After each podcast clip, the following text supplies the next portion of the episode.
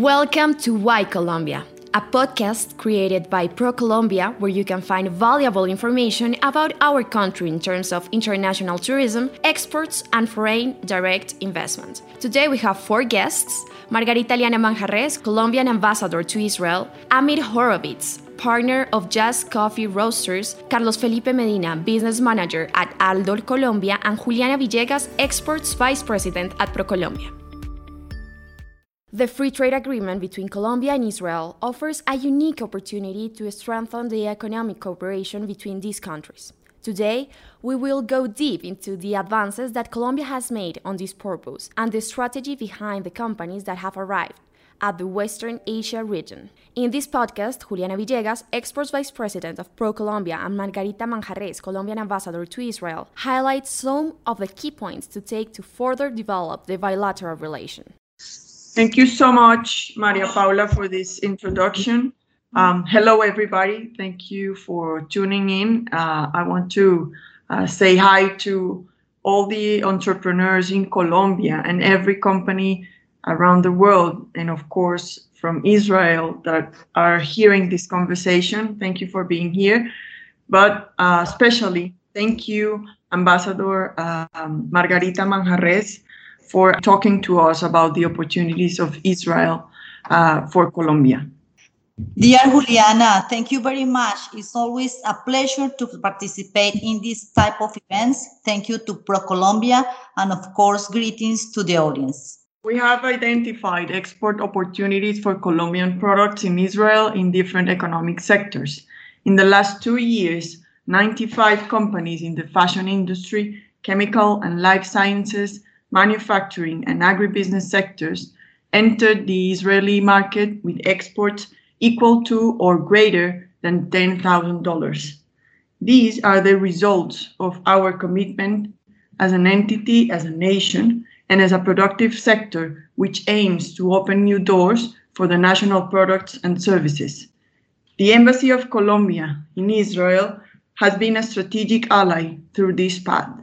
Ambassador Margarita Manjarres, let's start talking about the relevance of Conectados, in English, Connect with Colombia, as a fundamental tool in the promotion of Colombia in the world, including Israel.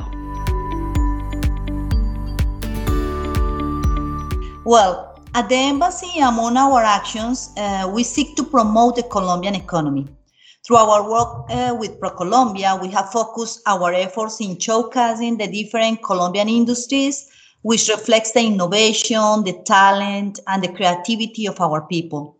These are features that differentiate us to be the key partners to the Israeli market, and the new free trade agreement has become a crucial element in accomplishing this goal. I am convinced that the trade agreement will bring our exports offer to a higher level and will take the relationship between our two nations to a new stage. Regarding the agro-industrial sector, um, we have to say that Israel deducted 15% of the tariff heading. The Colombian companies with greater opportunities in Israel are those that have an export offer in bovine meat, sugar confectionery, and coffee and its derivatives.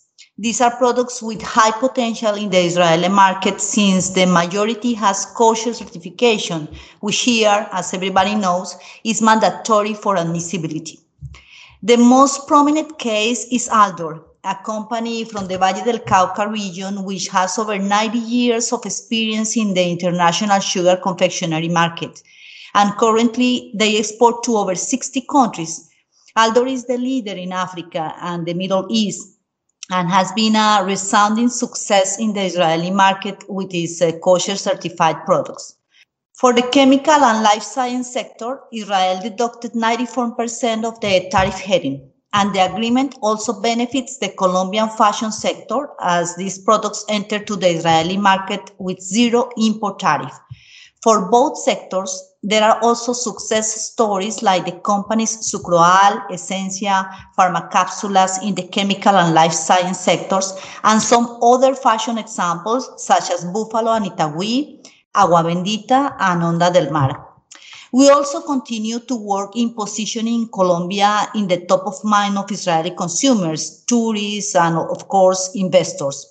And we have to remember that even with a majority population of Jewish, this is a diverse society. And we have also opportunities in the market for Arab population in Israel, as well as among other groups. In summary, we need more alliances and more businesses.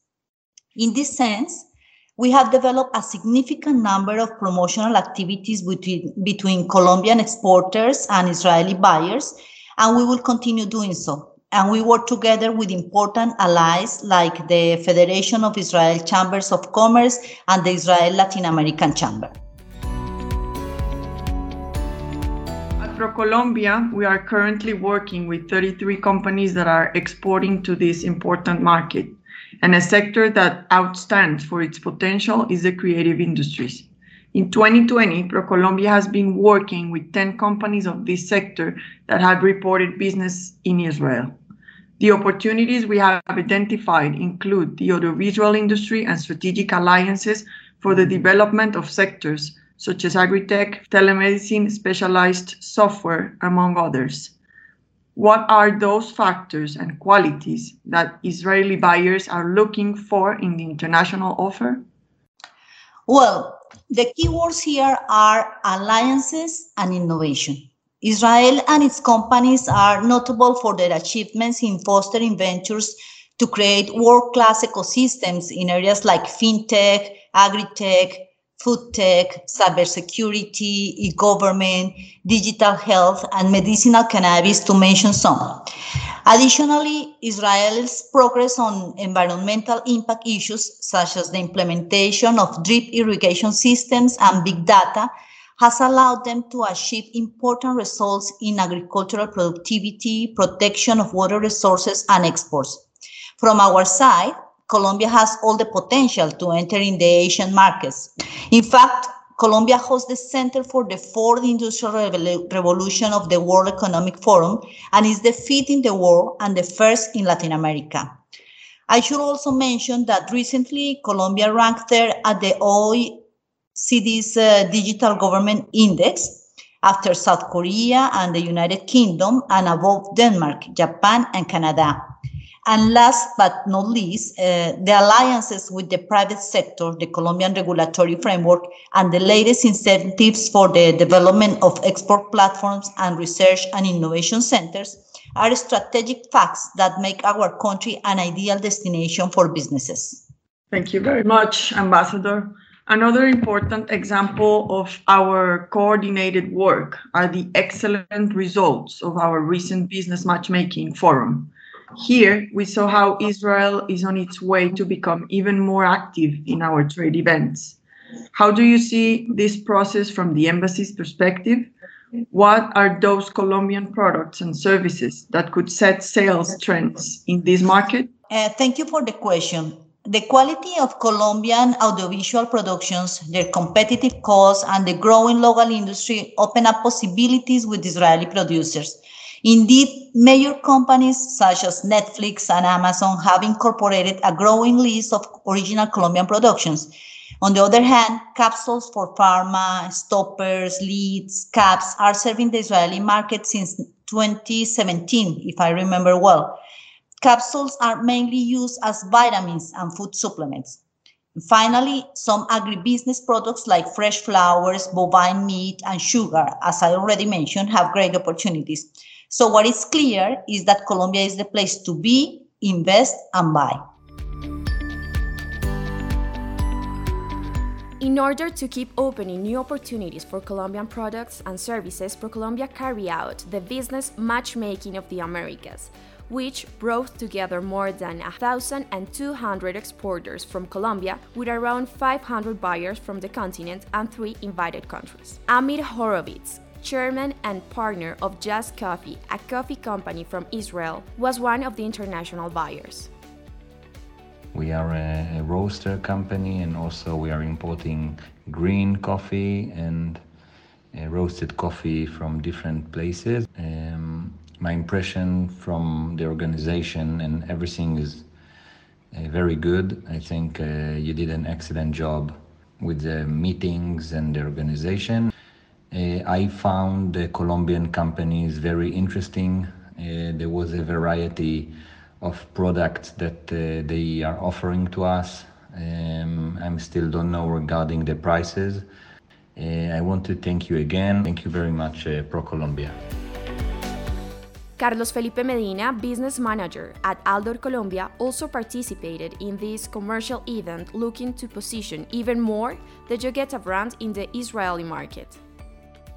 We started 15 years ago in Israel because we saw an opportunity of reaching kosher consumers and also because kosher consumers are a big community around the world. We had to replace formulas and raw and packaging materials so they can be fixed and created for the kosher consumers. A really important thing in this market is that the distribution channels depend mostly of the supermarkets. So that means the products and the exhibitions are very important because depending of the sales channels you have to develop the packaging also the products and the number of units per bag or per presentation you are going to sell here is very important to invest in brand positioning and brand development so you can be always in contact with the consumers, communicating the innovation, also consumer activities as sampling because sampling is the best way so the consumer can try the new flavors or the new development and launches you have done for the brand it's very important to invest in TVCs and also social media so you can keep in touch with the consumers and with the followers you have. In summary, what we have done in those 15 years we have been in the market, we have positioned Yogueta brand as one of the most important confectionery brands in Israel. And also, we have regular sales per year for about $700,000 and it's going up each year. We really hope you liked this podcast. If so, let us know. Leave a comment and share it. This is Why Colombia. Until the next one.